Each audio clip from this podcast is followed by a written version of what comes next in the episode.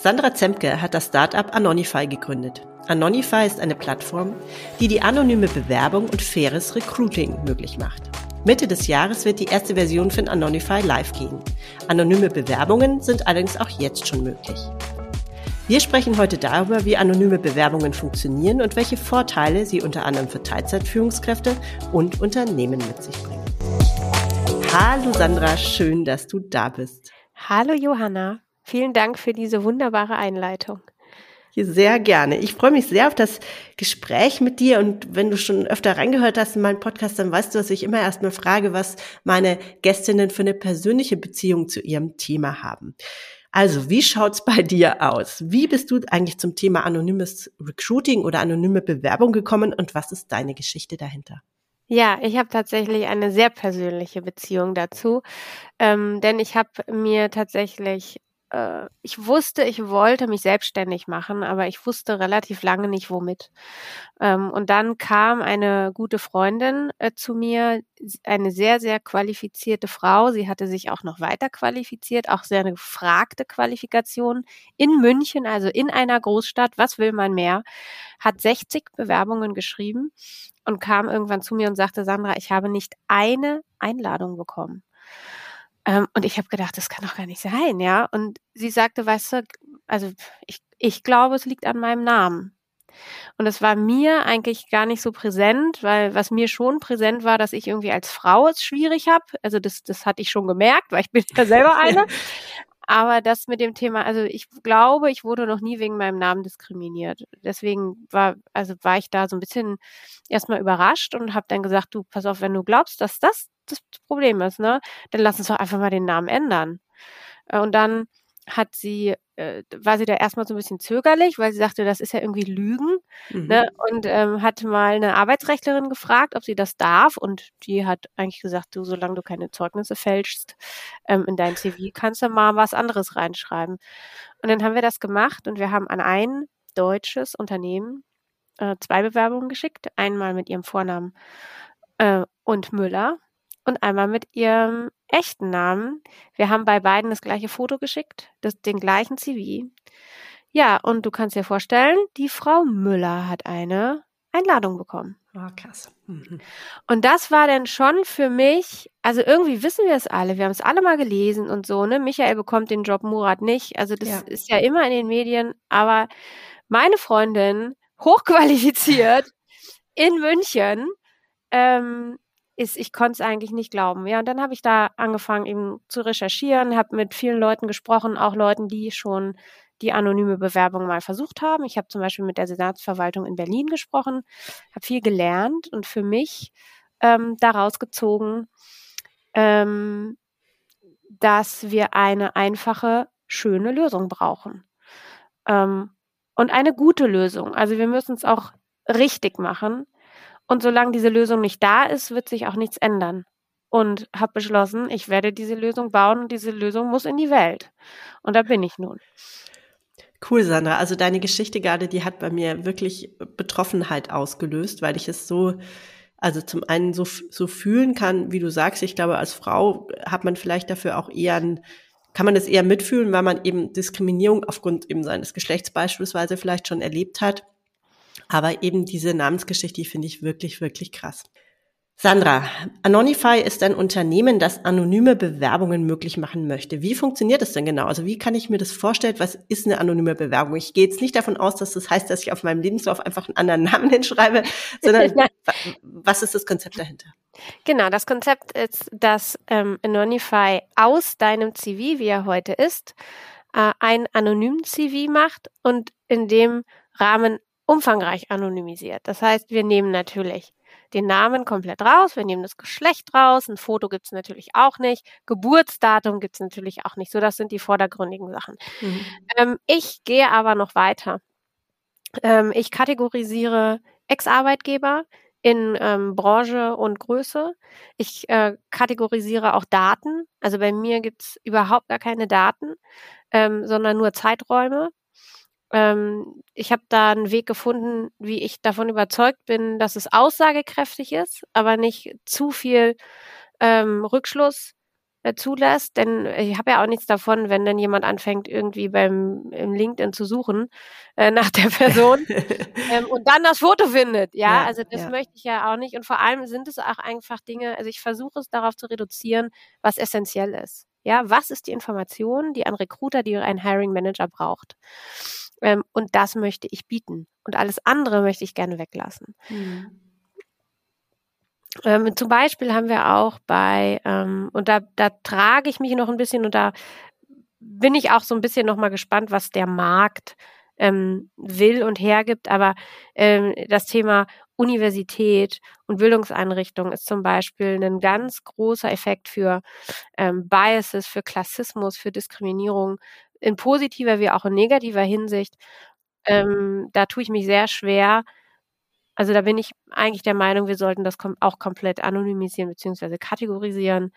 Ähm, ja, also total spannend äh, finde ich ja, was man jetzt auch rausgehört hast. Es geht ja bei, bei Biases oder bei Diskriminierung, worum es ja an der Stelle im Endeffekt geht, nicht nur um Herkunft. Es geht um ganz, ganz viele Merkmale. Es geht um die Klassenzugehörigkeit. Ist eben die, das genau. berühmte Beispiel, ob jemand jetzt in seinem äh, Hobbys Polo oder Tischtennis angibt. Ja, es geht genau. um das Geschlecht. Es geht um die Zugehörigkeit zu bestimmten Gruppen. Also es gibt ja ganz, ganz viele Merkmale und die alle deckt ihr im Endeffekt ab. So habe ich es verstanden. Das ist das Ziel, genau.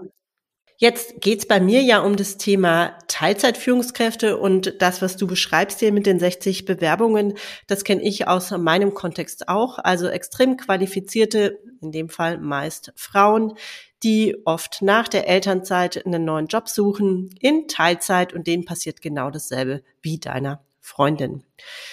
Was bedeutet deine Lösung also jetzt für BewerberInnen wie beispielsweise Teilzeitführungskräfte? Wie können die davon profitieren? Ja, sie profitieren natürlich da ähm, raus, dass ich die Biases rausnehme aus dem Prozess. Denn wir wissen, gerade Frauen und Mütter, womöglich auch Väter, äh, werden im Recruiting oft diskriminiert. Ähm, wir haben, ich lasse mich da kurz mal ein bisschen ausholen, weil das, glaube ich, immer sehr spannend ist, ähm, das auch zu belegen, was ich so erzähle. Ja. Ähm, es gibt eine Studie, ähm, die hat herausgefunden, dass Frauen, die weniger als die üblichen zwölf Monate Elternzeit nehmen und das in ihrem CV stehen haben, äh, bei der Bewerbung diskriminiert werden. Mhm.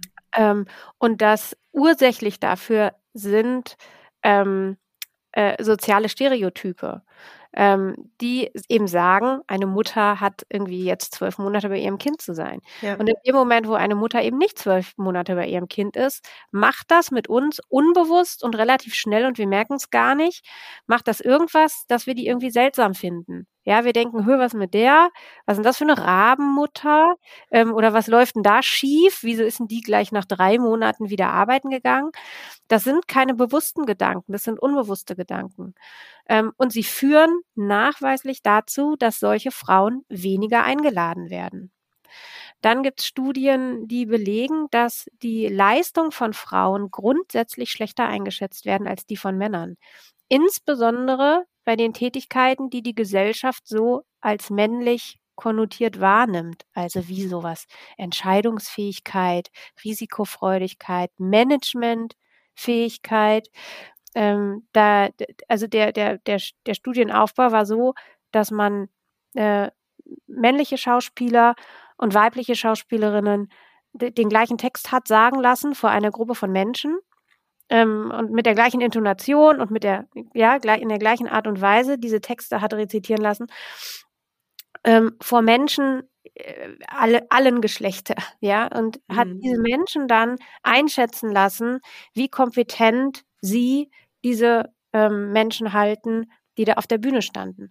Und es hat, obwohl alle das Gleiche gesagt haben, mit der gleichen Intonation, ähm, hat sich dargestellt, dass die Männer grundsätzlich kompetenter empfunden wurden als die Frauen. Mhm. Und das ist ein Effekt, äh, der, der ist ähm, durch, die, durch alle Gesellschaftsschichten und sowohl bei Männern als auch bei Frauen. Ähm, und wir können uns dagegen einfach nicht wehren. Äh, und äh, dann, was ich auch immer wieder gerne Frauen auch erzähle, äh, eine Studie zum Thema Fotos in Bewerbungen, ähm, je qualifizierter die Stelle, ähm, desto höher der Effekt. bei dem Ganzen, ähm, dass ähm, sehr, also überdurchschnittlich attraktive Frauenfotos ähm, am seltensten eingeladen werden. Ähm, sogar noch seltener als äh, Bewerbungen, die gar kein Foto beigelegt haben. Ähm, und bei Männern ist das umgekehrt. Ja, das heißt, wenn du als Mann attraktiv bist, dann leg ruhig ein Foto dabei, das hilft dir. ähm, als Frau ähm, musst du eigentlich aufpassen, dass das Foto nicht zu attraktiv ist. Hm. Ja, nicht zu jung und äh, bloß nicht zu, ja, äh, weiblich.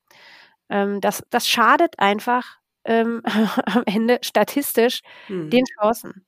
Ja, ähm, wer da nachlesen möchte, das ist alles auf meiner Webseite verlinkt, weil ich finde, Wissen ist Macht. Ähm, und jeder, der sich bewirbt, sollte das ähm, wissen, was da für Effekte wirken. Und der Punkt ist jetzt, diese Dinge, die möchte ich eben alle aus der Bewerbung rausnehmen. Die anonyme Bewerbung ähm, soll den Fokus legen auf die Qualifikation, auf die Motivation, auch auf die Persönlichkeit. Das geht alles anonymisiert ähm, und verbessert so ganz äh, direkt die Chancen von Frauen ähm, und besonders auch von denen, ich sag mal, die vielleicht auch so ein bisschen unklare Lebensläufe ja, hatten. Also zum einen, wir verlinken natürlich deine Website und die ganzen Ressourcen, die du jetzt auch genannt hast, auf jeden Fall in den Show Notes. Die äh, könnt ihr dann nachlesen. Was ich jetzt ganz spannend oder vielleicht noch einen wichtigen Aspekt finde, den wir noch gar nicht so explizit angesprochen haben, ist, dass du hast gesagt, so das passiert unbewusst. Also diese ja. diese Abwertung oder diese Selektion, die ist nichts, was man wir absichtlich tun oder Recruiterinnen Absicht oder Unternehmen absichtlich tun, sondern es passieren da Dinge im Kopf, die dann dazu führen, dass wir Entscheidungen treffen. Ja. Und Recruiting, ich weiß, dass Unternehmen versuchen, Recruiting datenbasierter zu machen oder viele Unternehmen das versuchen. Aber trotzdem ist, ist Recruiting einfach eine emotionale Angelegenheit. Das muss man einfach ja. sehen. Also das, ich glaube, das zu, zu, ähm, zu negieren, das, so funktionieren wir Menschen einfach nicht. Ja, und klar hilft es, einen Bias zu kennen, weil dann merke ich vielleicht eher, wenn ich in die Falle tappe. Aber nichtsdestotrotz ist dein Ansatz eben der zu sagen, okay, wir nehmen einfach diese Informationen raus und ermöglichen so einfach eine wirklich ähm, ja neutrale oder passgenaue ja. Entscheidung. Genau, darum geht's mir. Es geht mir um die Passgenauigkeit. Ja, ich möchte ja, dass Unternehmen genau den Kandidaten finden oder die Kandidatin, die sie suchen und eben nicht jemanden übersehen. Darum geht's doch. Meine Freundin wurde übersehen von 60 Unternehmen. Ich habe sie dann ähm, platziert in einem Unternehmen äh, und äh, also ich krieg immer, wenn ich den Abteilungsleiter treffe, dann gratuliert der mir zu dieser Mitarbeiterin, ähm, fragt, ob ich noch mehr davon habe. Also das ist eine Top-Kraft. Und ich kann nur sagen, diese 60 Unternehmen, die sie nicht mal eingeladen haben, also was haben die für ein Pech gehabt, oder? Und darum geht's doch. Ähm, wir haben, wir sind in einem Fachkräftemangel. Ähm, äh, du kannst ja eigentlich nicht leisten, diese Leute zu übersehen. Das bringt uns auch gleich zu dem Punkt, ich habe dich gefragt, was haben jetzt die BewerberInnen davon? Welche Vorteile haben denn Unternehmen, wenn sie deine Lösung nutzen? Ja, ähm, genau, das, also lass mich da noch einmal natürlich einen Satz zu sagen, was ich, ähm, ich, ich möchte ich, ich, ich mache da niemandem einen Vorwurf. Ne? Manchmal empfinden das ähm, Recruiterinnen als Vorwurf, wenn ich sage, ihr solltet mal anonyme Bewerbungsverfahren verwenden ähm, weil womöglich eure Personalauswahl biased ist, ähm, das ist kein persönlicher Vorwurf und das ist auch nichts, was die Menschen per se absichtlich falsch machen. Also in den, in den seltensten Fällen ist es so, ähm, dass da jemand irgendwas falsch macht. Ähm, sondern es äh, ist menschlich, das macht unser Gehirn und wir können wirklich nichts dagegen tun. Und es, wir können äh, wir können Awareness schaffen. Das geht und das muss man immer wieder üben. Ja, also ein Awareness-Training alle zehn Jahre hilft auf jeden Fall nicht. Also das, man muss sich da immer wieder reflektieren auch als Person. Und aber selbst ich sehe es, mir passiert es immer wieder dass ich da, dass es mir auch passiert, weil wir können unser, also unser Gehirn ist einfach so gestrickt. Ähm, und da sage ich, das ist auch die Chance eben für Unternehmen jetzt in der Situation. Das, das Institut der deutschen Wirtschaft hat errechnet, dass bis 2030 fünf Millionen Menschen in der Workforce in Deutschland fehlen werden.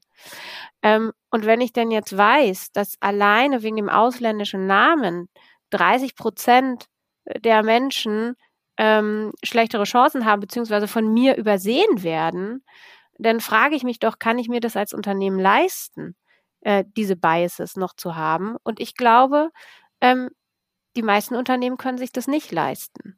Und die Unternehmen haben auch mit der anonymen Bewerbung eine Chance zu zeigen, dass sie Diversität und Wertschätzung wirklich ernst nehmen.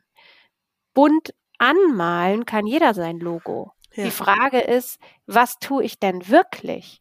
Und hier kann ich wirklich was nach außen zeigen und ich kann mich sichtbar machen. Ähm, und ich kann vor allem aktuell, wo es ja noch kaum jemand tut, anonym zu rekrutieren, kann ich mich außerordentlich sichtbar machen, auch bei den Bewerbergruppen, die vielleicht mein Unternehmen noch überhaupt gar nicht auf dem Schirm haben. Und dann eben die beste, um dann die beste äh, Kandidatin wirklich zu finden für den Job und auch ähm, was ich ja immer schwierig finde, äh, diese Quotenfrau-Diskussion, also die hat den Job nur bekommen, weil sie eine Frau ist. Wenn ich ein wirklich gutes, anonymes Verfahren ähm, durchgeführt habe als Unternehmen und da kommt am Ende, ähm, also ich sag mal, die Top 5 sind, da sind äh, zwei Frauen dabei, ähm, äh, wieso soll ich nicht eine von den Frauen nehmen? Die sind ja offenbar äh, genauso qualifiziert und das kann ich dann sogar belegen ja, dass die genauso qualifiziert sind. Ja, spannend. Da wäre der, der Sparkassen, was Präsident, glaube ich, ist es spannender Case Tool gewesen. Oh ja. Das hätte mich interessiert. Also total spannend und ich finde es total, also und was du gesagt hast, bin ich auch fest davon überzeugt, das predige ich ja auch meinen Kundinnen beim Thema Teilzeitführung. Ich glaube, Unternehmen, die es jetzt schaffen, so ein Thema erfolgreich umzusetzen, die die verschaffen sich momentan so einen Employer Branding Vorteil. Es ist, und es ist noch, wie du sagst, es ist so einfach, weil es so viele gibt, die es noch nicht tun oder es eben nicht auf die Reihe bekommen. Absolut. Also ich glaube, das ist wirklich eine ganz große Chance, sich hier Mitarbeitende oder qualifizierte Mitarbeitende für die Zukunft zu sichern. Lass uns nochmal zurückkommen auf mein Thema Teilzeitführung. Jetzt hast du schon so ein bisschen angeteasert, aber wie wichtig sind denn Gruppen wie Teilzeitmitarbeitende, die eben von her bisher übersehen werden von Unternehmen? Also wir haben ja eben drüber gesprochen, es gibt verschiedene Gründe, warum Menschen ähm, durch diesen Recruiting-Prozess fallen, aber Teilzeit ist eindeutig auch ein Aspekt. Ich kann keine Studie dazu liefern, aber ja, da ich, bin ich sicher, dass das so ist. Die gibt's vermutlich, wobei das Thema tatsächlich extrem schlecht immer noch mit Daten hinterlegt ist, muss man einfach sagen. Die Österreicher haben gerade eine gute Studie mal wieder gemacht, aber das, was es in Deutschland gibt, ist alles relativ alt. Aber man muss sich ja nur einmal umhören. Also es ist ganz klar zu sehen, wenn du eben nicht mit Vollzeit unterwegs bist, hast du ganz eindeutig einen Nachteil und wirst von vielen Unternehmen als weniger engagiert, weniger, ja, auch committed, ja, eingestuft. Ja, also ich glaube, die Studienlage ist wahrscheinlich deswegen auch schwierig, weil du musst ja dann natürlich immer rausfieseln. Äh, wir haben natürlich in Deutschland vor allem Frauen, die in Teilzeit arbeiten und dann den Effekt zu sortieren, ist es jetzt Teilzeit oder ist es die Diskriminierung von Frauen, stelle ich mir dann schwierig vor.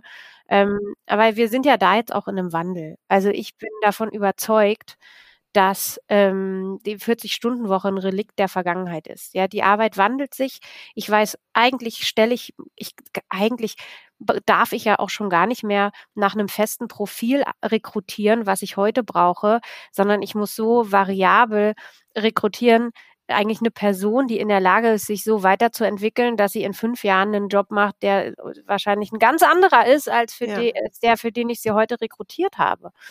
Ähm, das heißt, ich brauche Menschen mit, mit Lernfähigkeit, mit Lernwillen, mit Organisationsfähigkeit. Ähm, wo ich ja finde, also da sind Eltern ganz besonders äh, qualifiziert, ja. Ähm, und und es ist ja auch wichtig, dass ich Teams gut zusammenstelle. Und da ich verstehe da mitunter ähm, ich rede ja viel mit Arbeitgebern, die irgendwie, ich sag mal, Schwierigkeiten haben in, in der Rekrutierung. Und ich verstehe, wenn sie sagen, wenn ich eine Abteilung voll von Teilzeitmitarbeiterinnen habe, dann habe ich ein Problem. Und das verstehe ich. Ja, das kann ich total gut nachvollziehen. Aber deshalb sage ich ja auch, was ihr braucht, ist Diversität. Ja, ihr braucht gut zusammengestellte Teams, die nicht nur divers sind in Erfahrung und Skills, sondern vielleicht auch divers sind in Arbeitszeit. Und ich bin auch so eine Person, ich, äh, ich habe jetzt dummerweise ein Schulkind zu Hause und muss deswegen morgens früh aufstehen.